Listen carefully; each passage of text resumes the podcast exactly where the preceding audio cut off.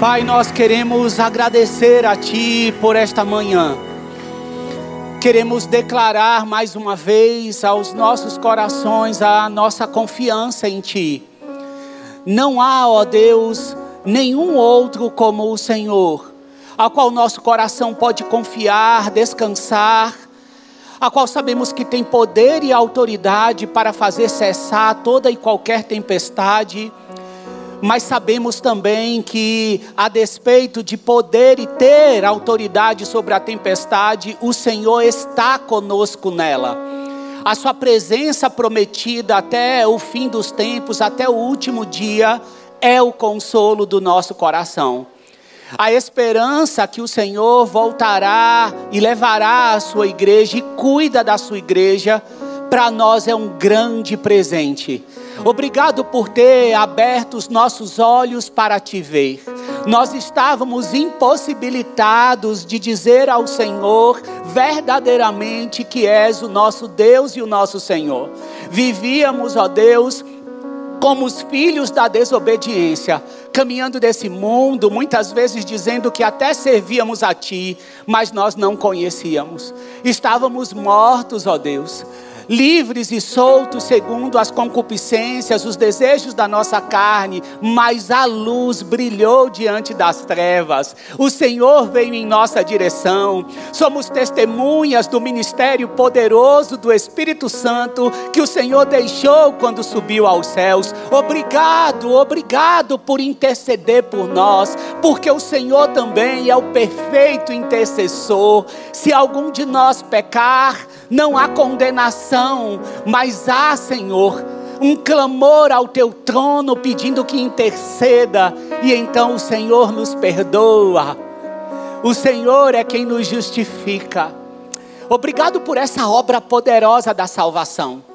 Obrigado por ter descido, por ter feito, se feito homem, por ter deixado a sua glória, ó Deus e ter se entregue voluntariamente para que nós pudéssemos nesta manhã te adorar e dizer: O Senhor vive. Nós não vemos, mas cremos. O Senhor vive, não somente hoje, mas para sempre. O seu reinado não tem fim. Louvado seja o nome de Jesus. Amém. Pode aplaudir a Ele, queridos. Deus é muito bom. Pode se sentar.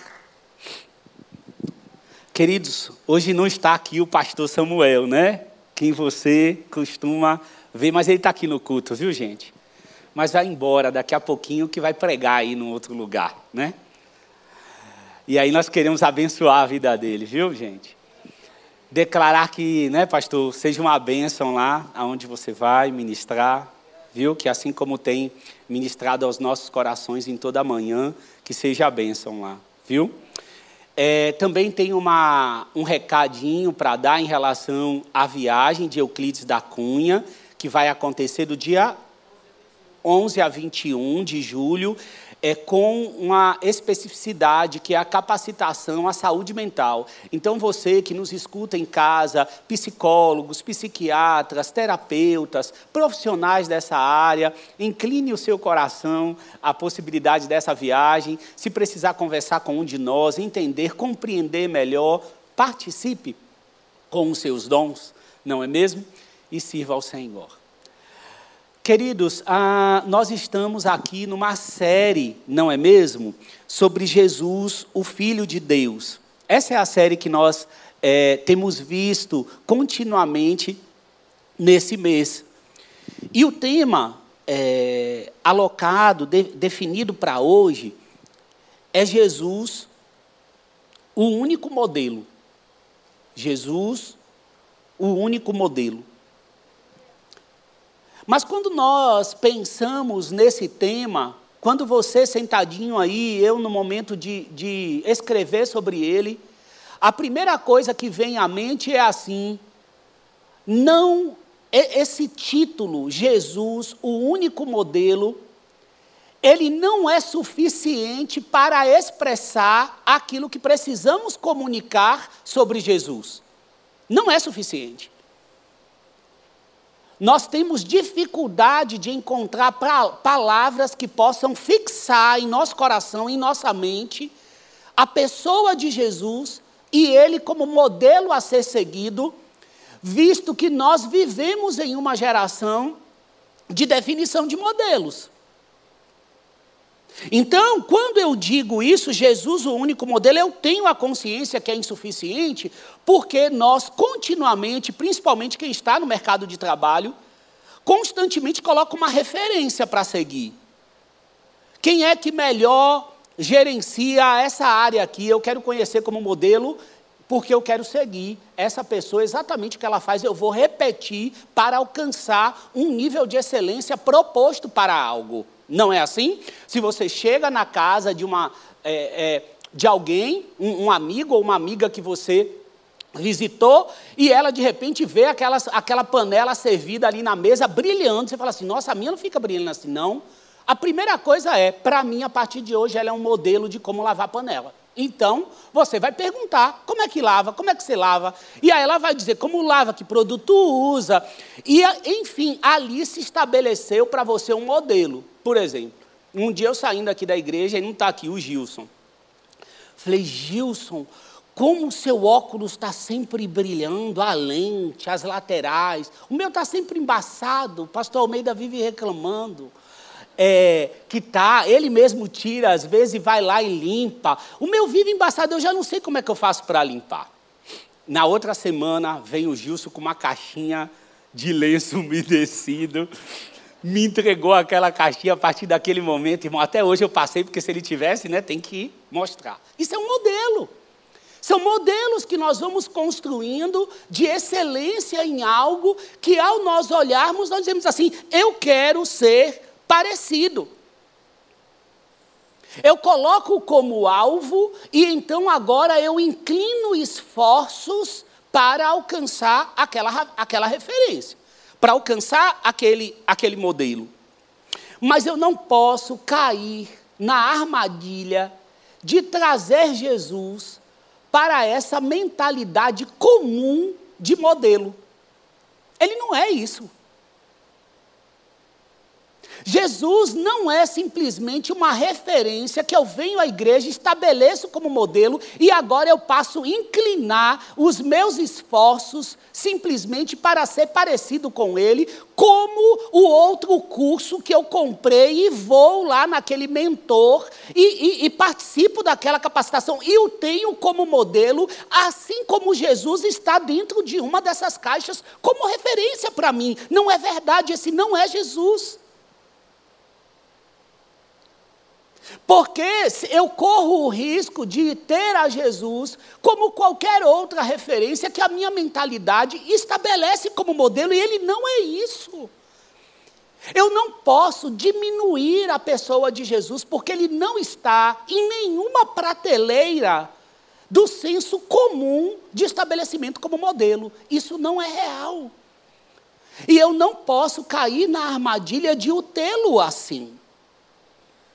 Até porque existem ferramentas comportamentais aonde você, quando precisa desenvolver uma habilidade, a primeira pergunta que um terapeuta da área vai fazer, um especialista em desenvolvimento comportamental vai fazer, é pedir para você: tem alguém que você consegue lembrar nesse momento que é uma referência para você nesse aspecto que você é frágil? Você vai falar: opa, tem. E aí ele vai fazer a pergunta para você: o que ele faz que conduz ele a alcançar essa habilidade que você poderia fazer a partir de hoje? E então você então, começa a, a, repetir as mesmas, os mesmos hábitos para que então alcance a excelência que aquele modelo proposto foi estabelecido. Mas Jesus, embora isso seja ótimo, embora essa seja uma, uma capacidade cerebral, não é mesmo? De você é, adquirir uma nova habilidade, avançar naquilo. É graça de Deus proporcionar isso e a ajuda de alguém. Mas Jesus não é esse, esse modelo. Pelo contrário, se você pode desenvolver uma nova habilidade, se você pode olhar para alguém e ter como modelo, e, e tem a, a capacidade de repetir e melhorar como ser humano, é porque assim o Senhor da criação definiu estabelecer o organismo humano, porque quem criou foi Ele. Então eu tiro do senso comum de modelo porque ele não pode estar lá. E aí eu preciso começar a construir no meu interior quem é a pessoa de Jesus para que eu não coloque ele dentro desse senso comum de modelo. Eu preciso construir, entenda, entenda bem, nós todos temos essa necessidade. A pergunta trabalhada aqui na primeira pregação, que Jesus pergunta, mas eu quero saber é para vocês, quem é que eu sou? É que essa pergunta, ela se estabeleça no seu coração, declarando quem é Jesus para você. Porque então, a sua alma, o seu intelecto, tudo que está presente em você tem que dar uma resposta. Anote. Quem é Jesus para você? É importante isso? É óbvio. Porque você tem em sua mente, em seu coração, você está se relacionando com uma pessoa.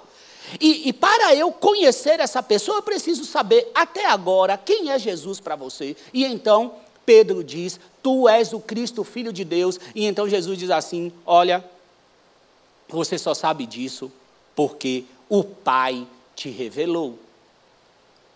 O Pai te revelou. Só que essa mesma mente que é a de Pedro, que o Pai revelou, logo depois, quando Cristo vai dizer: Ó, oh, eu vou para a cruz, tá bom? Eu vou ser todo ferido, todo machucado. Eu vou para a cruz. Ele: Não, não vai não, isso não vai acontecer contigo. Então nós precisamos ter a compreensão. E aí eu quero começar com você essa construção de Jesus como único modelo, trazendo você a lembrar que nós estivemos presentes, nós estávamos presentes na oração que o Cristo fez.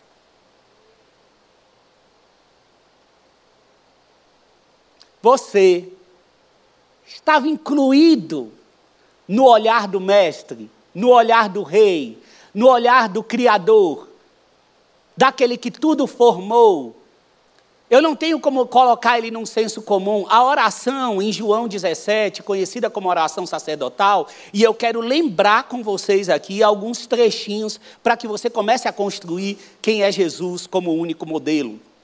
No versículo 11, ele diz assim, ó. No versículo 11, capítulo 17, versículo 11, ele diz assim: Eu não ficarei no mundo, eu não ficarei no mundo. Ele está falando em relação aos seus discípulos. Mas eles ainda estão no mundo e eu vou para ti, Pai Santo. Pai Santo aqui, quem é? É, é, é, é como Cristo estivesse dizendo assim: o Senhor de toda a grandiosidade que conheço, que me relaciono. Eles vão ficar aqui e eu vou para ti. Protege-os. Olha só, o Filho de Deus agora está dizendo assim: enquanto eu vou, protege-os e o que é esse proteger? Esse proteger aqui é reservar, separar, manter o olhar, tomar conta cuidadosamente. É o Filho de Deus se relacionando com o Pai e dizendo assim: Senhor, agora que eu estou cumprindo, os guarda em teu nome, para que sejam um, assim como somos um. Se ele é um, eu estou falando do próprio Deus, da oração do próprio Deus. Enquanto, do Deus encarnado, enquanto estava com eles, olha só, agora Cristo vem e revela quem é. Porque na oração com o Pai, o que, que ele diz? Enquanto eu estava com eles, eu os protegi. Entenda bem, Cristo, na primeir, no, no versículo 11, está dizendo assim: o Senhor protege porque eu estou indo para aí. Só que ele diz assim: enquanto eu estava aqui, quem protegeu? Eu protegi. O mesmo significado. Jesus se iguala, porque Ele é Deus. Eu os protegi. E esse proteger aqui de Cristo é o que? Mantive o olhar atentamente, vigiei constantemente cada um deles e não os perdi. a não ser o filho da perdição. Mantive-os seguro comigo por meio do que? No nome que tu me deste. No nome que tu me deste. Agora ele vem e traz a identidade no versículo 16. E eles, eles não são do mundo, como eu também não sou. Ponto. Na oração, Cristo define: eles não são do mundo, como eu também não sou. Ou seja, todo o sistema que está rodando, todo o vento que está soprando, tudo que está sendo definido, não nos pertence. Não são desse mundo e nem eu. Santifica-os na verdade. Olha só, eles não são no mundo, não. Agora tem um destino para eles. Qual que é? Santifica-os não são do mundo, mas estão caminhando aqui. Então o que faz? Santifica-os na verdade. A tua palavra é a verdade. Agora, no versículo 20, ele diz assim: Minha oração não é apenas por eles. Olha só que maravilha. Minha oração não é apenas por eles. Rogo também por aqueles que crerão em mim por meio da mensagem deles para que todos sejam um. Você está aqui?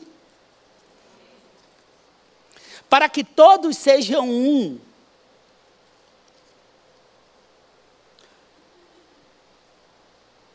Para como tu estás em mim e eu em ti, que eles também estejam em nós, para que o mundo creia que tu me enviaste a palavra será proclamada por meio deles. Tudo será dado continuidade. E todos saberão que o Senhor me enviou. Eu, versículo 26, quero fechar aqui. Eu os fiz conhecer o teu nome. Eu os fiz conhecer o teu nome.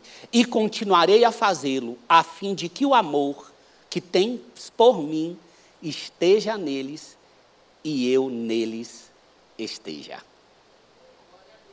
Queridos, veja só. Não tem como eu colocar nessa caixinha de único modelo, não.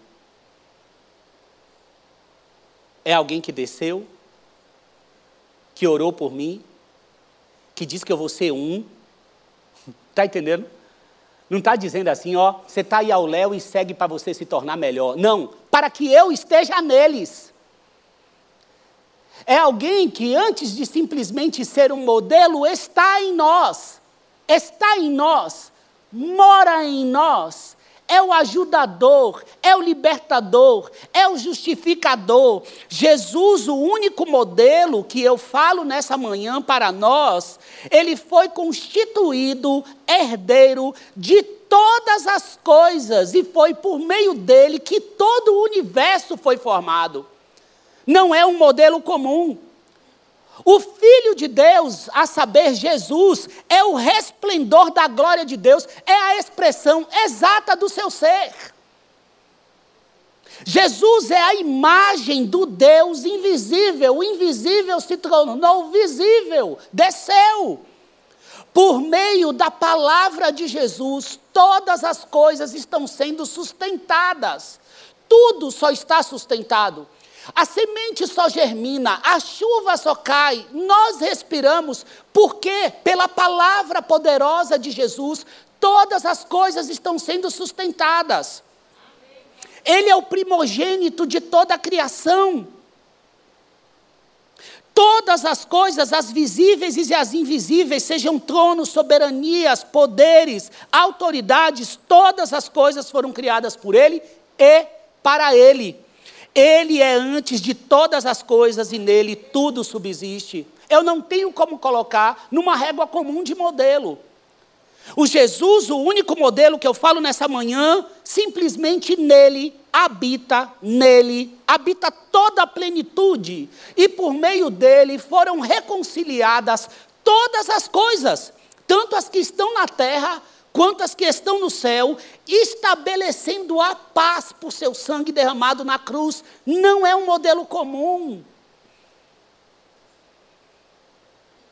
Tudo foi reconciliado por meio de Jesus, a saber, em quem temos a nossa redenção, o perdão dos pecados. Ele é o único que pode proporcionar.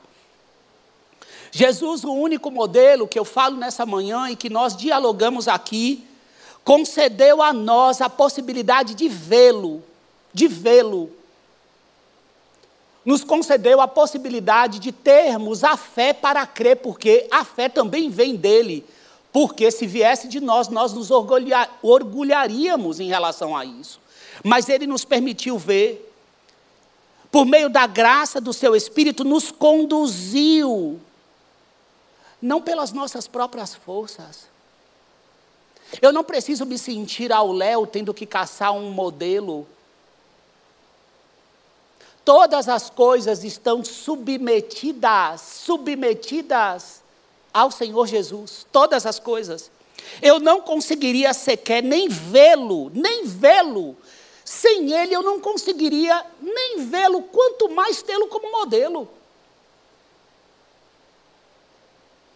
Eu dependi desse modelo que estou aqui pregando para que eu conseguisse pelo menos enxergá-lo.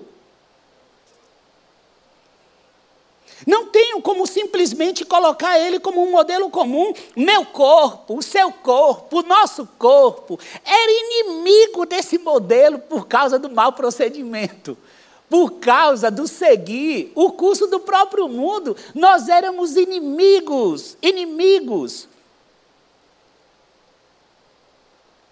Mas mediante a sua morte, nós podemos nos apresentar a Ele como santos, inculpáveis e livres de qualquer acusação, livres para podermos olhar e dizer assim: agora que tu fizeste essa obra, que eu faço parte, que o próprio Pai chamou, que o Espírito me convenceu e que eu fui transportado de um império denominado das trevas e transportado para o reino que é teu. Eu posso olhar dentro desse reino que o Senhor mesmo me conduziu, olhar no teu olho e dizer assim: me deixa ser parecido contigo? Me conduz a ser parecido como, como, como tu? E Ele não vai me dar só os exercícios para eu fazer, para eu ser como Ele ele me capacita. O Espírito veio morar em mim, veio morar em nós. E aí eu posso dizer assim: Tu és o meu modelo, eu quero me conformar todinho. Eu quero ficar exatamente com a forma que tu és. Ele não é alguém que me aponta o caminho e me deixa sozinho, me virar para alcançar um padrão de excelência. Não é Jesus.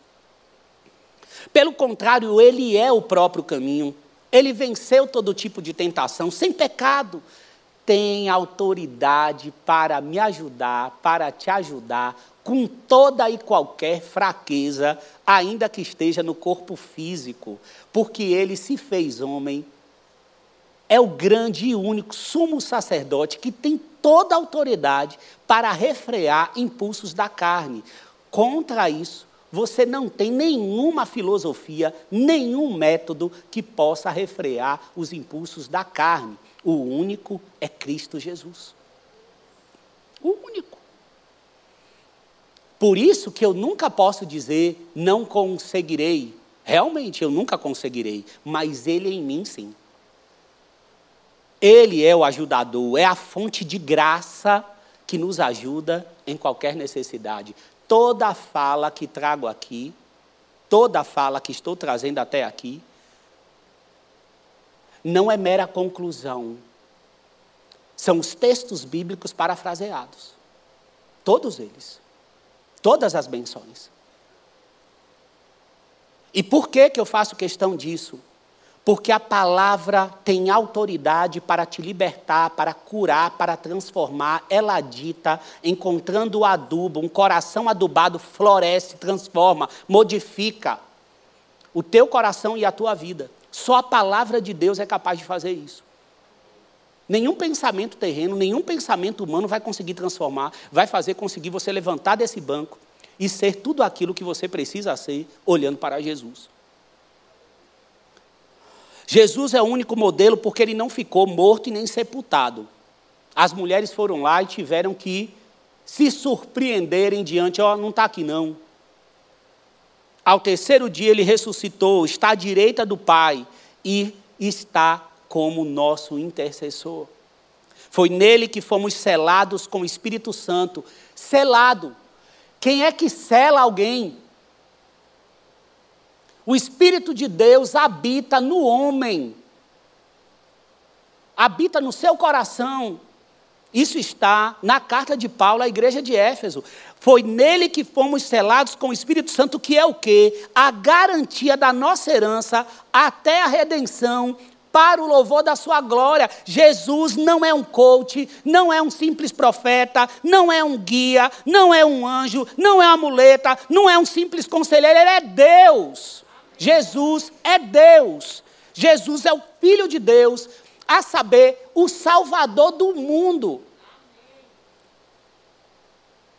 E é por isso que eu posso tê-lo como modelo. Só que aí, ao, ao, nos ensinar a direção desse modelo, a sua voz diz assim para nós: se o grão de trigo não morrer, presta atenção, se o grão de trigo não morrer, continuará ele só. Mas se morrer, dará muito fruto. Aquele que ama a sua vida a perderá, ao passo que aquele que odeia a sua vida neste mundo a conservará para a vida eterna.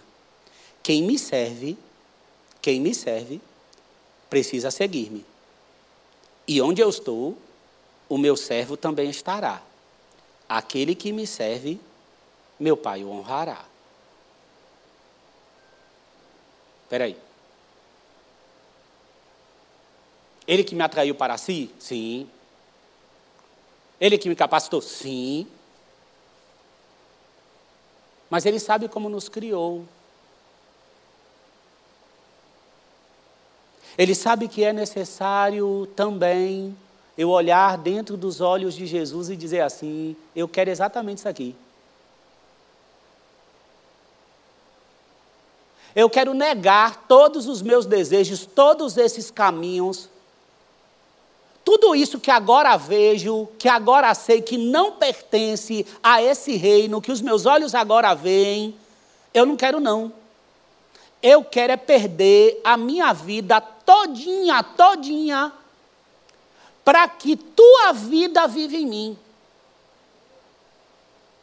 Porque a consciência dessa entrega me faz saber que diariamente algumas coisas vão sugerir, alguns pensamentos, algumas influências vão sugerir coisas para mim que eu tenho que racionalmente dizer assim: opa, isso aqui não. Esse caminho que está sendo proposto pela minha alma não pertence à vida que eu perdi. Então eu digo para ela que caiu Cristo vive em mim e essa sugestão, esse, essa influência, esses caminhos propostos, eu digo não. E é importante saber que eles existem. Senão eu caio na soberba de pensar que estou fora da presença do pecado, fora da presença do pecado só quando estiver glorificado. O compreender que eu estou na presença do pecado e que houve a queda e que há o Espírito de Deus morando em mim, faz com que eu saiba o que é necessário negar. Porque quando você conversa com alguém que parece que nada precisa negar, eu digo assim: está pronto, tem que subir. Eu não preciso de nenhum modelo, porque eu estou pronto. E saber que não está pronto promove humildade para saber que é necessária a santificação, a contínua santificação, senão a serviço fica dura, senão você fica enrijecido, senão não há transformação. Ele também vai dizer: se alguém quiser acompanhar-me, acompanhar-me, você quer acompanhar-me? Quero. Nega a si mesmo nega a si mesmo, porque qualquer pensamento meu e teu, porque vem, vem, em mim também vem, vem, vem todo mundo, até no pastor Jonas, viu, querido? Mas é verdade. Então, olha só. Vem pensamentos contrários, vem caminhos diferentes, vem propostas de atitudes diferentes. Elas vêm. Mas todo pensamento contrário a Jesus e a Sua palavra é idolatria. Eu estou fazendo do meu próprio pensamento um Deus, porque eu o obedeço. Então, quando eu obedeço algo que não pertence a Jesus e a Sua palavra, eu estou tendo um Senhor. Quem é o Senhor? Eu mesmo. Então, idolatria não é somente a imagem colocada lá no altar que você retirou quando se converteu mas também é qualquer tipo de pensamento que não venha de Jesus, que não seja aprovado pela palavra e que você dá um tiquezinho, isso aqui eu vou seguir. O que, que você está seguindo? Você mesmo, você se colocou como seu próprio Deus. E aqui vai dizer: não, se tu quer me acompanhar, negue a si mesmo, tome a sua cruz e siga-me. Pois quem quiser salvar a sua vida, quem quiser salvar a sua vida, a perderá. Mas quem perder a sua vida, por minha causa a encontrará. Ainda existe uma cruz. Esse foi o tema, uma certa vez, do Diante do Trono, quem acompanhou, né? Ainda existe uma cruz. Um tempo onde parece que queríamos cortar a cruz, eles vieram declarando assim: não, ainda existe uma cruz para ser carregada. Os discípulos de Jesus tomam a sua cruz e seguem. Então, a partir desses dois textos que eu digo assim: sim, Senhor, eu quero. Eu quero te seguir, eu quero, eu quero negar a mim mesmo, eu quero ganhar a minha vida, eu quero perdê-la todinha aqui nesse mundo. Eu não sou desse mundo. Está lá na oração sacerdotal, eu estou contigo, o Senhor em mim, eu no Senhor, o Senhor no Pai. Olha, eu estou contigo. Então eu declaro as palavras de Paulo à igreja da Galácia, que vai dizer assim: fui crucificado com Cristo, meu corpo o seu corpo, isso é real, não é uma fantasia. O seu corpo, o meu corpo, foi crucificado com Cristo. Assim, já não sou eu quem vive, mas Cristo vive em mim. A vida que agora vivo no meu corpo, a vida que você deve e vive em seu corpo, vive pela fé no Filho de Deus, que nos amou e se entregou por nós. E diante desse modelo, que eu olho por olho dele diz assim: quero obedecer tudinho então. Quero ser como tu. Entendi toda essa obra. Agora eu quero que você abra a sua Bíblia em João 13.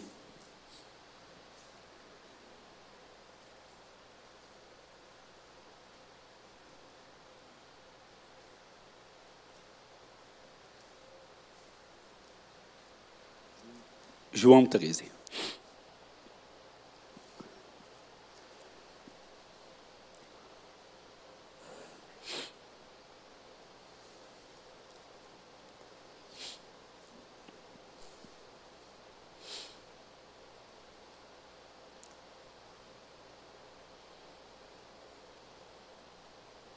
Todos abriram?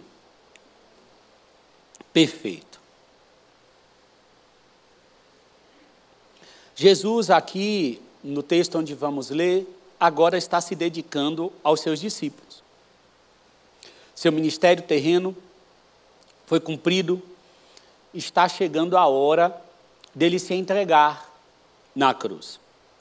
E então, eu quero ler junto com você esse período. Você vê que nós estamos aqui antes da oração sacerdotal. Nós estamos no capítulo 13 a oração sacerdotal, ela já está praticamente do lado quando ele é preso. Mas estamos em um período conhecido como ministério do cenáculo, quando Jesus se dedica ali especificamente aos seus. Então ele vai dizer assim, 13, 1. Um pouco antes da festa da Páscoa, sabendo Jesus que havia chegado o tempo em que deixaria este mundo e iria para o Pai, tendo amado os seus que estavam no mundo, amou-os até o fim. Estava sendo servido o jantar e o diabo já havia induzido Judas Iscariotes, filho de Simão, a trair Jesus. Jesus sabia que o Pai havia colocado todas as coisas debaixo do seu poder e que viera de Deus e estava voltando para Deus. Pare aqui. Pare um pouquinho aqui. Veja só. Antes de nós seguirmos, nós precisamos compreender direitinho porque nada falado por Jesus, Jesus é Deus. Quem fala muitas vezes coisas que a gente tem que aproveitar e outras descartar, somos nós. Mas tudo aquilo que Jesus fala é intencional e, e deve ser aproveitado. Nada está ao léu. Tudo tem aprendizado para nós do que sai dos lábios de Jesus. E ele, nesse momento, o que está aqui, é que Jesus sabia, Jesus sabia, que o Pai havia colocado todas as coisas debaixo do seu poder e que viera de Deus e estava voltando para Deus. Olhe só. Jesus havia dito aos seus discípulos que era necessário que ele fosse para Jerusalém. Isso também Jesus tinha dito. E sofresse muitas coisas nas mãos dos líderes religiosos, dos chefes, dos sacerdotes, dos mestres da lei. E ressuscitasse ao terceiro dia. Cristo repreendeu Pedro quando Pedro disse, naquele, na, naquele outro momento, que ele não deveria, que aquilo não deveria acontecer. E o que, que eu quero chamar a atenção aqui? A sua. É que não havia sombra de dúvidas em Jesus em relação à consciência de quem ele era. Tudo estava acontecendo como deveria acontecer, como está aqui, o governo acontecendo, as indústrias funcionando, mas Cristo tinha a consciência do que, que ele deveria fazer e ser. Do que ele deveria ser e fazer, a despeito de tudo o que estava acontecendo. Não, a minha hora, eu já estou sabendo que a minha hora está chegando. Tá certo? Já estou sabendo que é a minha hora. Só que assim, a minha hora está chegando, só que eu também sei que toda autoridade, toda autoridade, todos os poderes foram concedidos a mim. E aqui eu quero trazer uma reflexão para você, que é o primeiro ponto dessa pregação, e eu quero que você. Primeiro ponto é ótimo, né, gente? Falta, está acabando, né? E aí é o primeiro ponto, mas é mesmo. Aí o que acontece? Olha só. A consciência, e eu quero que você pense nisso, a consciência de saber quem você é, a consciência de saber quem você é, fará com que você tenha a Cristo como único modelo. Sabe por quê? Quem faz com que nós sigamos a Cristo até o fim, é necessário que a sua identidade seja afirmada. Conhecer quem é é importante para ter a Cristo como modelo, a sua identidade de cidadão do céu de alguém que não é. Quando Cristo está orando e diz assim: eles não são do mundo. Aí eu vou perguntar para você: você tem a consciência diária que você não é do mundo? Que você não pertence ao sistema que está rodando, porque ele tem dono, o sistema no mundo tem dono, e você está fora dele? Cristo sabia quem era, tinha como alvo uma coisa só. E aí você pode guardar também para vocês. Só tinha uma coisa que era o alvo de Jesus cumprir fielmente a vontade do Pai. Cristo sabia que ele não pertencia a esse mundo e voltaria para ele.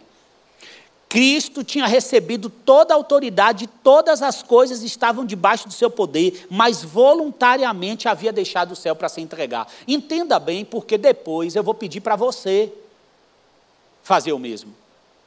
Se você não compreender o que Jesus fez, você vai ter dificuldade de fazer o mesmo. Você precisa entender o que Jesus fez. Porque quando aqui o texto bíblico está dizendo que ele sabia que o pai havia colocado todas as coisas, entenda bem, todas as coisas debaixo do seu poder, foi com essa consciência, foi no ambiente de glória, que ele decidiu descer por amor a mim e a você. Você consegue compreender? Que Cristo tinha consciência plena de quem era e voluntariamente eu decido, eu escolho, porque é a vontade do Pai. A única coisa que me agrada, a única coisa que me alimenta é esse relacionamento. Nada está preso, nada está no depósito do meu coração. A única coisa que me cabe é obedecer. A consciência da identidade de quem você é conduzirá você a fazer escolhas. Guarde isso. A tua escolha fala alto aos céus sobre a sua identidade. Entende? Está conseguindo? Você está aqui comigo? Toda escolha que você faz em todo dia, desde o momento que você acorda, declara ao mundo uma identidade. E quanto mais você vai fixando a sua identidade, porque pense assim, quem criou criança, chegou uma hora que você diz assim, não faz mais isso não, que não pertence à tua idade. O que, que tu está querendo dizer? Ixi, vira essa página aí, que isso não é da tua identidade, não. Porque as nossas atitudes, as nossas ações vão demonstrando se há consciência da identidade de quem eu sou. Porque o que eu gostaria que você saísse nessa manhã é sabendo a quem você pertence e que essa identidade deve influenciar poderosamente as suas escolhas. Poderosamente as suas escolhas, e os seus caminhos e os seus pensamentos. Cristo tinha uma identidade e ela não foi negada. E olha que não faltaram oportunidades colocadas para ele para que a identidade fosse negada. Foi lá nas tentações a proposta de negar a identidade. Foi quando Jesus disse: Não, não precisa fazer isso, não, para que, que vai morrer? Aí já pensou se nessa hora Jesus diz assim: É mesmo, toda autoridade está sobre mim, todas as coisas, isso nada muda? Não. Eu tenho uma identidade identidade. O meu alimento é fazer a vontade do Pai, cumprir fielmente a vontade do Pai. E você vai ver que isso tem impacto sobre tudo aquilo que você faz de domingo a domingo. Aí você fala, ah, mas pastor, o senhor está na igreja. Não, não, é para todos aqueles que separados estão. Quando Deus olha lá do alto e vê, ele vê filhos, filhos inseridos nos lugares que Ele chama.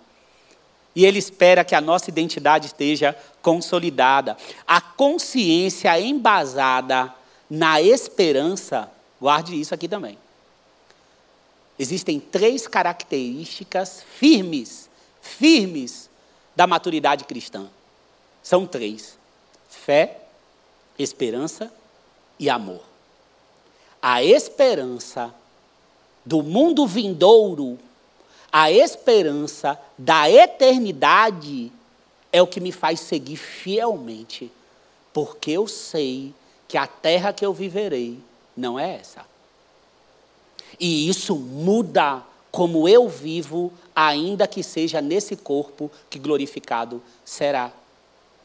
A consciência firme da esperança precisa ser o fator determinante dos seus passos e dos meus passos. A consciência firme para influências externas. Porque se eu tenho uma identidade e ela está firme, ela está em todo o tempo firmada no Cristo que vive em mim. O que é uma identidade firmada, preparada para influências externas? José. O que, que acontece é, com José? A esposa de Potifar vai lá, não é assim? Não é? Fica tentando, tentando, tentando, constantemente tentando. O que é isso? Uma influência externa, uma ameaça contra a identidade minha que não é daqui. E José, em todo tempo, firme, firme. E o que, que ele diz? Olhe, o seu esposo me concedeu tudo que está aqui no palácio. Todas as coisas que estão aqui, ele colocou sobre a minha direção e sobre o meu governo. Só uma coisa que ele não me colocou: ao que foi você, porque é esposa dele. E então, o que José fala, poderia eu, poderia eu cometer qualquer tipo de maldade ou perversidade desse tipo contra o meu Deus? Olha só. Ele não diz cometer uma maldade contra o senhor dele daquela casa, ou contra o esposo dela. Poderia cometer tamanha maldade contra o meu Deus? A identidade, A identidade firmada diante de influências externas. Eu não vou aqui catalogar todas as influências que você pode estar passando, mas a identidade reconhece cada uma delas e não permite ser negada.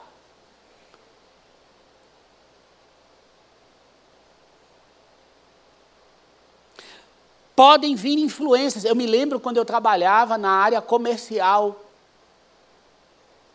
E, e, e, quando isso firmou claramente no meu coração, eu tinha muito receio, eu, eu, atuava como uma liderança comercial, e eu tinha muito receio de entrar em qualquer vaga, qualquer vaga, porque quem conhece é, é, sabe. É, eu me lembro que quando foi para fechar uma proposta de um valor muito alto, um comprador é, de, uma, de, um, de uma instituição que eu nunca esperava, né? entrou em contato para dizer assim: olhe, será necessário X para aquilo, né? E eu me lembro que eu cheguei para o meu diretor e disse assim: olhe, isso aqui chegou assim, é dessa forma. Eu quero dizer que eu estou negando isso aqui e também estou colocando à disposição a minha função, caso tenha que seguir. Porque acontecerá situações que pedem para compreender qual é a sua identidade. A identidade daqueles que foram separados. Agora, podem ter também situações que são de ordem de relacionamento pessoal, que eu não tenho como dizer. Por exemplo, vamos supor que, que, que Cristo, no seu momento de oração, disse assim: Comece, viu? Você de repente é um empresário e Cristo falou no seu coração: comece a investir em tal questão, seja da missão ou seja de qualquer localidade. E você guarda aquilo por tempos, por tempos, por tempos, e você não, não faz. Ninguém sabe. A igreja não sabe, ninguém sabe, mas você sabe. E a sua identidade, qual é a identidade? De cumprir fielmente a vontade do Pai. Esse é o prazer de quem sabe que não é daqui, porque sabe que daqui a uns anos nem aqui vai estar. Não é aquela parábola daquele dono do galpão, que ele fala, e agora está tá acumulando muito, o que, que eu vou fazer? Derruba aquele canto lá e cria um outro espaço. Ai que bênção, agora eu tenho um espaço para guardar, posso ficar tranquilo, não é?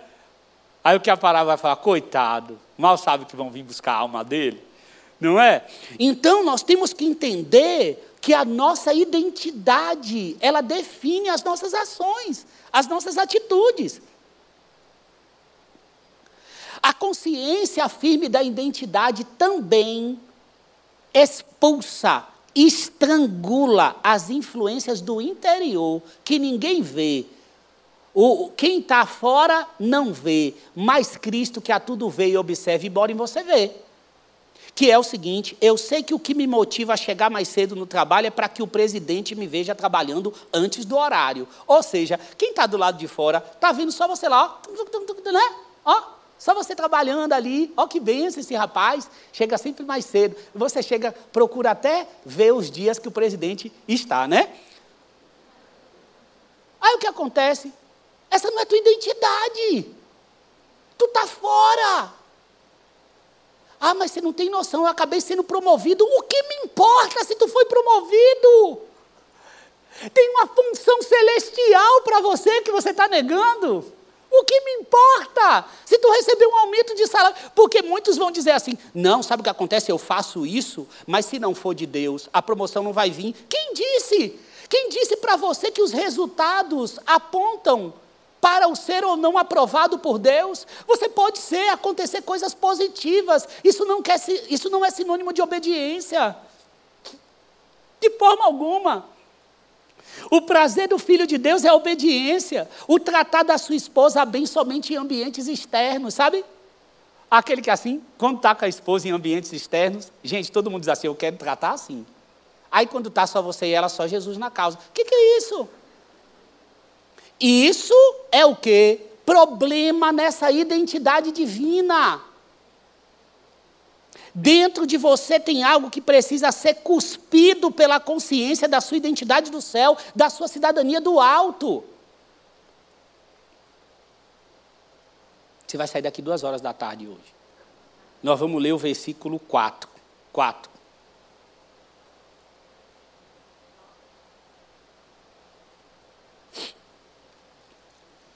Versículo 4.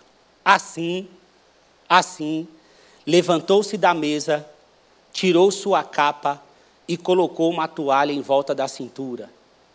Depois disso, derramou água numa bacia e começou a lavar os pés dos seus discípulos, enxugando-os com a toalha que estava em sua cintura. Pare aqui um pouquinho. Eu vou ter que dar uma corrida por causa do horário.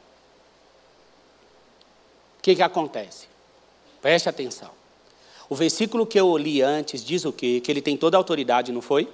Você percebeu? Que fazia questão, o texto fez questão de dizer assim: ele sabia quem era.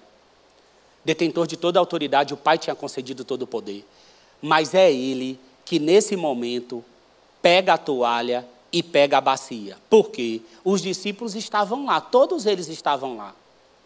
Cadê de pegar e lavar um pé do outro? Cadê? Porque uma coisa, querido, uma coisa é eu querer lavar, é limpar, engraxar o sapato do pastor Jonas. Outra coisa é eu querer é engraxar o sapato do Chiquinho. Está entendendo? Então nós temos que compreender as nossas motivações. Naquele momento, Cristo estava dando uma lição majestosa, poderosa, fora do comum em todos nós. Porque o Senhor da criação, o Deus vivo, nesse momento pega a toalha e imagina o constrangimento disso, porque naquele tempo era tudo empoeirado, as pessoas andavam mais, chegavam e, e, era comum você pedir para o escravo, para o servo mais humilde da casa, pegar a bacia e lavar o pé de quem chegava e enxugar com a toalha. Agora, quem é que pega isso? Jesus, o Filho de Deus. E vai praticamente materializar uma parábola diante dos discípulos. Traz a existência. A consciência da minha identidade me autoriza e te autoriza. A consciência da identidade me autoriza e te autoriza somente a se apropriar de duas coisas, da bacia e da toalha a despeito de qualquer situação que me favoreça na minha peregrinação. Nenhuma situação que me favoreça, seja em função, seja em status social, está me liberando para ser diferente e ter elementos em minhas mãos que sejam diferentes da bacia e da toalha. São as duas coisas que esse texto me apontam que eu estou, que eu devo me apropriar no caminho, na minha jornada de peregrinação.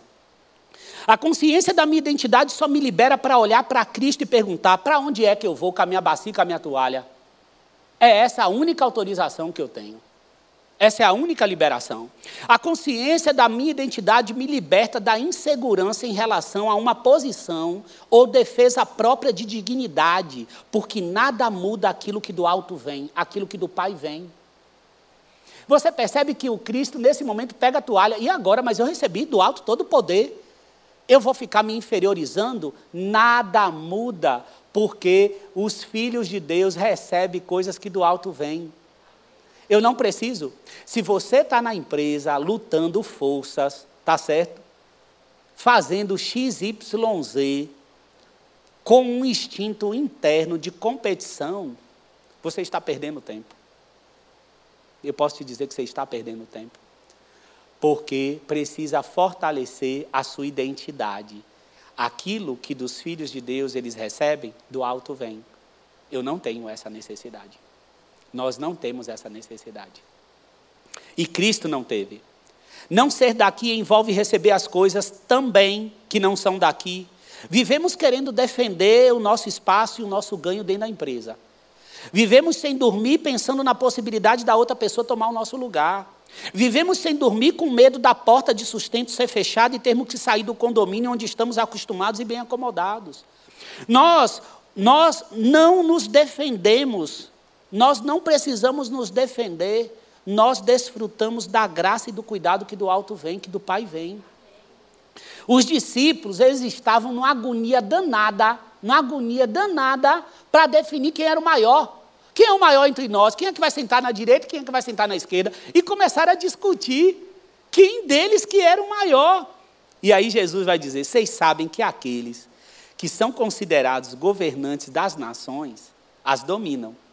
E as pessoas importantes exercem poder sobre elas. Não será assim entre vocês. Ao contrário, quem quiser tornar-se importante entre vocês, deverá ser servo. E quem quiser ser o primeiro, deverá ser escravo de todos, pois nem mesmo o filho do homem veio para ser servido, mas para servir e dar a sua vida em resgate por muitos. Cristo está afirmando. Esse é o modelo. Esse aqui é o caminho do modelo. A fragilidade na identidade requer o modelo perfeito. Você percebe que agora Jesus, para ensinar, diz assim: ó, vocês vão precisar ter realmente referência. Vocês vão precisar ter modelos. E eu estou dando aqui, ó.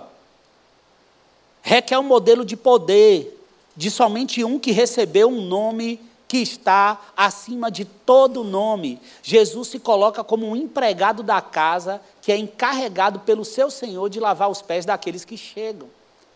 E Jesus não está preocupado com dignidade. A sua identidade está afirmada. A bacia e a toalha, saia daqui com essa apropriação. A bacia e a toalha repreendem os olhos altivos. Repreendem os olhos altivos. Porque para lavar você se abaixa. Você não fica de pé para lavar. Para lavar pé, amigo, é de cócoras. Entende? E se o outro começar a falar demais, corre o risco até de cair saliva na sua cabeça. Entendeu? Então, a bacia e a toalha repreende. A bacia e a toalha repreende o efeito do poder por condições financeiras privilegiadas, que privam você de atuar em funções simples entre os santos. Talvez você, em algum momento, foi convidado para ficar no estande da igreja. Eu no estande? Eu, de forma alguma, você não tem noção, eu sou um diretor. Uh!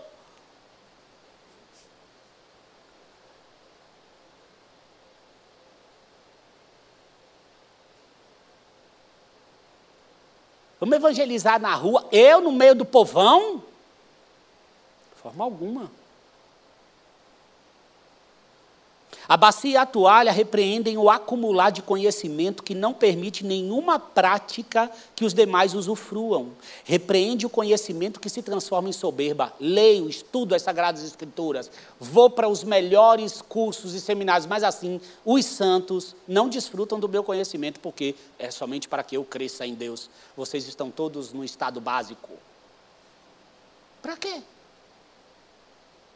Para que tanto conhecimento se ele não vai manifestar o amor, que das virtudes é a mais importante. A bacia e a toalha dão liberdade a todo o coração que vivia perguntando quando alcançaria um nível maior, agora é aonde eu posso servir. Porque foi isso que Cristo disse. O maior vai servir a todos. Foi por isso que aquele livro foi, ficou tão famoso, começou a ser usado em tantas empresas, na época, o monge e o executivo, que trazia essa proposta. Engraçado. A gente precisa de um livro, não que não seja bom, mas será que eu tinha necessidade do monge executivo para ver isso? A bacia e a toalha oferecem a você um caminho de humilhação para que a única coisa que importe seja o Pai ser glorificado por meio da sua vida, das suas ações e de tudo que você tem. Eu vou, eu vou ler com você agora o verso 6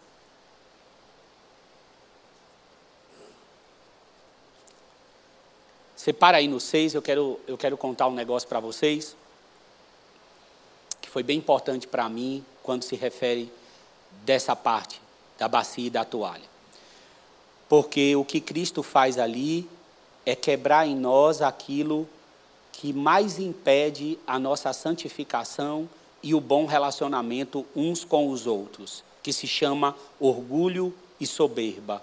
É o que mais impede que nós caminhemos dentro do caminho que Deus tem para nós. E eu me lembro que eu tinha entrado no seminário, no, no, no Betel Brasileiro. Eu ainda estava, é, eu acho que eu estava entre o primeiro ano, começando o segundo. Eu demorei seis anos para me formar. E eu tive uma aula de, eu me lembro como se fosse hoje, era de análise de Efésios. E eu tinha comprado o, o comentário de Efésios, tinha estudado um monte, falei assim, eu vou essa aula. Sabe assim? Fazer várias perguntas que nem o professor sabe. Porque é assim, gente. Cabeça de seminarista. Aí eu fui lá, cabeça de seminarista a gente usa para não dizer que é pecador, né? Que aí você coloca em alguma coisa que dá para alocar. Aí o que, que acontece? Eu cheguei lá nessa aula e eu fui bem na pergunta feroz. Contexto histórico, não sei o quê. E o professor respondeu a pergunta. Falei, nossa, o professor sabe mesmo, né? Fui para casa. Quando eu cheguei em casa, que eu deitei, que eu deitei, claramente veio no meu coração assim: você tem algo a corrigir. Falei assim, o que foi que eu tenho que corrigir? Você está adquirindo conhecimento para a soberba. Para a soberba. E isso que aconteceu fere a identidade que você tem. Fere quem eu te chamei para ser. Gente, eu não aguentava mais escutar o fere, não. E aí eu falei, Senhor, naquele momento eu falei, Senhor, perdoa-me. Isso é o Evangelho. Isso é o Evangelho. Falei, Senhor, perdoa-me. É verdade. Perdoa-me, é verdade. Ele falou, não. Não é só para mim, não. Agora tu vai ter que ir lá pedir perdão para o professor. Eu falei, pai, ele nem sabe. Mas tu vai ter que pedir perdão para ele. Para ele que tu vai ter que pedir perdão. Gente, aquela semana para mim foi a pior. Eu queria ter uma febre, uma dor de barriga para não ir para a aula.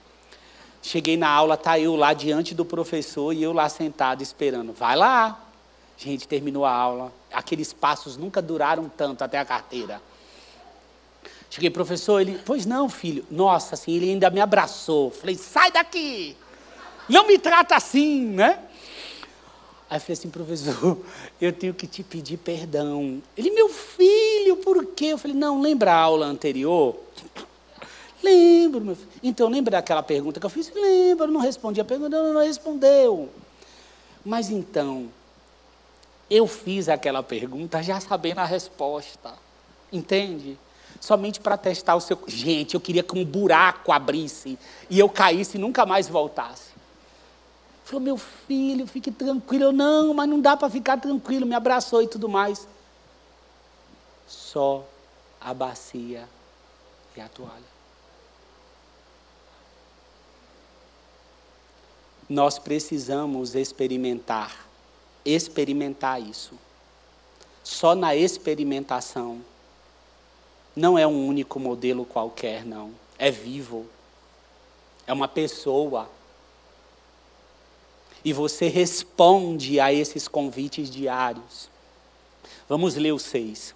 Chegou-se a Simão Pedro, que lhe disse: Senhor, vais lavar os meus pés? Respondeu Jesus: Você não compreende agora o que eu estou lhe fazendo. Mais tarde, porém, entenderá. Disse Pedro: Não, nunca lavarás os meus pés. Jesus respondeu: Se eu não os lavar, você não terá parte comigo. Respondeu Simão Pedro: então, Senhor, não apenas os meus pés, mas também as minhas mãos e a minha cabeça. Respondeu Jesus. Quem já se banhou precisa aprender a lavar os pés. Todo o seu corpo está limpo. Vocês estão limpos, mas nem todos. Pois ele sabia quem iria traí-lo e por isso disse que nem todos estavam limpos. Quando terminou de lavar-lhe os pés, Jesus tornou a vestir a sua capa e voltou ao seu lugar.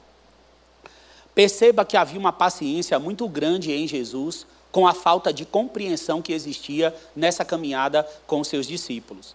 Pedro, naquele momento, está demonstrando uma falta de discernimento espiritual do tamanho do mundo. Porque enquanto Jesus está ali passando algumas mensagens, uma delas é a de auto-humilhação. A auto-humilhação de Jesus, a morte e ressurreição, não foi algo somente que me banhou, que me salvou, mas me santifica. Lava o meu pé todos os dias, porque quando eu saio, o pé, o pé enche de pó, depois eu preciso lavar constantemente por meio do perdão dos pecados. E naquele momento, Cristo está passando uma mensagem da purificação, da santificação constante. Mas Pedro, Pedro está focado na questão, não, Jesus, lavar o pé, não, não pode. Então, a nossa falta de discernimento espiritual gera ruptura no que Cristo está fazendo em nossa vida e no entendimento que a gente tem. O bom é que Cristo não se preocupa se eu estou entendendo naquela hora. Muitas coisas a gente entende só depois. Mas se nós aprimorássemos o nosso relacionamento com Ele, seria melhor. Porque aí eu não correria o risco de fazer como Pedro, que diz assim: Senhor, tu vai lavar os meus pés. Quer dizer, ele chama Cristo de Senhor que é Quírios, ou seja, detentor de todas as coisas, tem todo o poder, tem toda a autoridade, ele chama correto, mas não age. Há uma ruptura entre o conhecimento teórico e a prática, e o evangelho não se separa, não dá para separar. Tanto que em vários textos você vai ver Senhor, Senhor, mas não entrará no reino do céu porque eu não te conheço. Então, não tem como eu chamar de Senhor, mas a minha concepção prática se separar. Então, muitas vezes, essa ruptura, essa ruptura que há no meu chamar Jesus de Senhor e a forma como eu atuo diariamente, ela fala muito sobre a minha consciência em relação à identidade que eu tenho. Por exemplo, eu já vi algumas, alguém, a, a, em um pequeno diálogo, a pessoa dizer assim para mim: Poxa, é verdade, Jesus é Senhor, Jesus guarda, Jesus é o sustentador. E então, daqui a pouco, mudar para outro diálogo e dizer assim: Olhe, o que eu vou fazer mesmo tem um determinado trabalho, não é muito certo, não, mas pelo menos num período de dois anos eu consigo resolver algumas questões e depois eu começo novinho tudo certinho, tudo bonitinho. Mas nesse momento eu vou precisar fazer isso aqui. Mas Deus sabe, né? Que, que, que gente, é uma ruptura. É uma ruptura. Porque a minha confiança em Deus, ela não é quebrada a cada instante. Quando Cristo diz, não é para Satanás, nem só de pão viverá o homem, nem só de pão viverá o homem. O que, que ele está querendo dizer? Lá atrás, quando o povo do Egito recebia o maná do alto, não era simplesmente o maná, o alimento que estava caindo do alto. Aquele alimento só caía para o povo mediante a palavra de Deus. O maná caindo era a manifestação de uma palavra poderosa que a tudo sustenta. Então, quando Jesus está dizendo, é, nem só de pão viverá o homem, porque o pão, quando vem, vem da palavra. A minha confiança é na palavra. E o que a palavra diz é isso que me importa. Porque o sustento é a manifestação visível da palavra e do seu poder invisível. Entende? Então não pode haver essa ruptura. A ausência de discernimento espiritual provoca distorção na compreensão da mensagem de Jesus para nós. Ela, ela provoca, isso é algo característico de Pedro, mas também tem em nós. A bacia e a toalha carregava a mensagem da auto-humilhação de Jesus. O caminho de volta para casa, queridos. O caminho de volta para casa passa pela cruz. Está entendendo? A gente tá, vai voltar para casa? Vai, mas passa pela cruz. Como ele. Cristo seria humilhado, ele ressuscitou, mas passou pela morte mais dolorosa e vergonhosa e convida a cada um de nós a nos entregar também e pegar a nossa cruz. Naquela hora a mensagem é confusa. Por que é confusa? Realmente para os discípulos é confusa. Porque o rei, o Messias, se reveste de um estado de humilhação, e a verdade é que o próprio Deus iria para a cruz. Mas peraí, ou é rei, ou é senhor, ou é cruz, ou se humilha. Não havia pra, na, na, na mentalidade uma possibilidade disso se unir. Então, naquele momento, para nós também, essa morte, mas essa morte vai promover o quê? Vai promover que você vai poder se santificar. Eu vou poder lavar teu pé. Eu vou poder perdoar, eu, eu perdoo os seus pecados, eu intercedo junto ao Pai. E é por isso que ele diz assim: tu não vai entender agora, não, mas tu vai entender lá na frente. Então me banha. Não, querido, você já é, já está limpo. Já está limpo. Já está limpo. O alvo do discípulo é cooperar para que Cristo cresça em você. E agora eu quero dizer aqui: muitas vezes, será que na hora que Cristo vem para tirar mais um pozinho do teu pé, você também não diz, Senhor, não lava não, por quê? Abre as matrículas lá da IBM para estudar a palavra, para se aperfeiçoar, para melhorar. Você ah, quer saber? Agora não dá não. Ah, eu vou fazer mais três cursos, porque o curso da IBM não vai me proporcionar tanta vantagem. Pelo menos naquilo que eu estou me propondo agora. O que é isso? Problema na identidade. Falta de compreensão, compreensão e discernimento espiritual diante daquilo que você é. Por quê? Seja um empresário, seja uma diarista ou quem for, quanto mais cresce no poder e no conhecimento da palavra, mais exerce a cidadania do céu. Aonde está? Aonde vai? Então, seja por meio da EBM ou seja por meio de outra formação, o que eu quero dizer aqui não é simplesmente a defesa de uma matrícula num curso, mas a grande questão são as ferramentas que Cristo te proporciona para o seu crescimento e santificação. Você aproveita ou tem algo que você dá de resposta, como Pedro dá? A sua esposa diz assim: tem uma, tem uma possibilidade de nós nos aconselharmos para sairmos dessa crise, e você vira e diz assim: não, isso aí não. Nós vamos continuar desse jeito, mas eu não vou me humilhar. O que é isso? Não quer que lave pé. Jesus está abaixado, abaixou, foi para a cruz. Disse lá, pai, por que tu me abandonaste para poder lavar teu pé e tu chuta? Então nós não percebemos que muitas vezes, diante do lavar do pé, eu tiro o pé. Eu não quero que lave.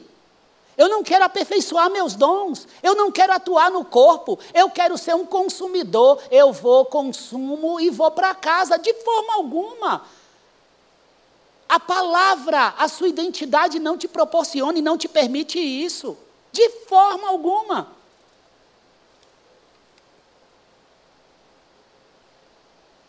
Eu quero fechar, caminhar para o fechamento, lendo com você a continuidade. Vai dizer assim: Então lhes perguntou: Vocês entendem o que lhes fiz? Vocês me chamam mestre e senhor, e com razão, pois eu sou. Pois bem, se eu, sendo senhor e mestre de vocês, lavei-lhes os pés, vocês também devem lavar os pés uns dos outros. Eu lhes dei o exemplo para que vocês façam como lhes fiz.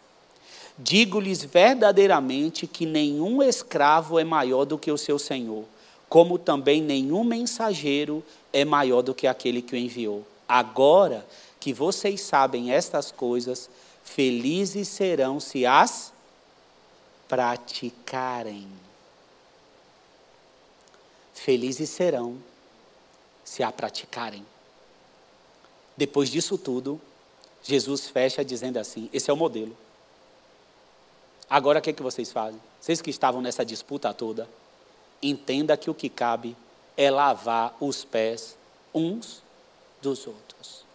Uns dos outros. Um novo mandamento te dou. Qual que é? Amém. Amém a Deus? E amém o próximo como a ti mesmo? Por quê?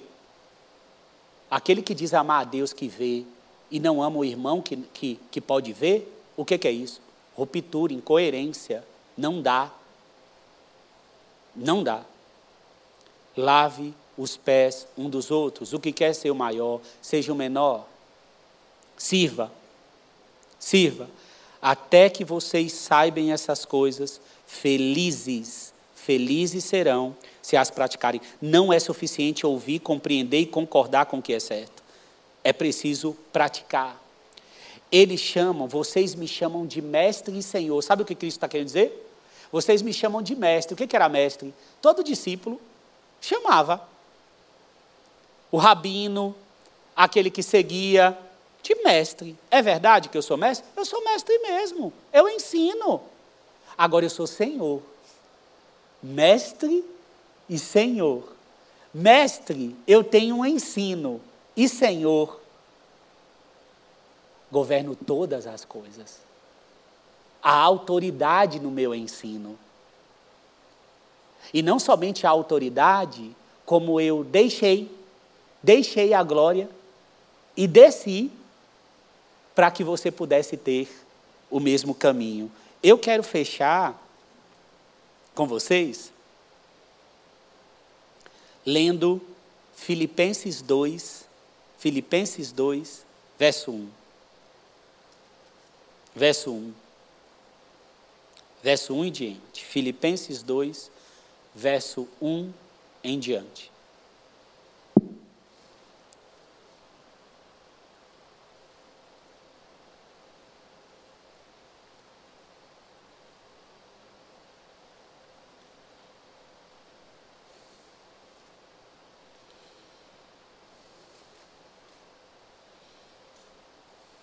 Diz assim: se por estarmos em Cristo, olha só, é a sua identidade, viu?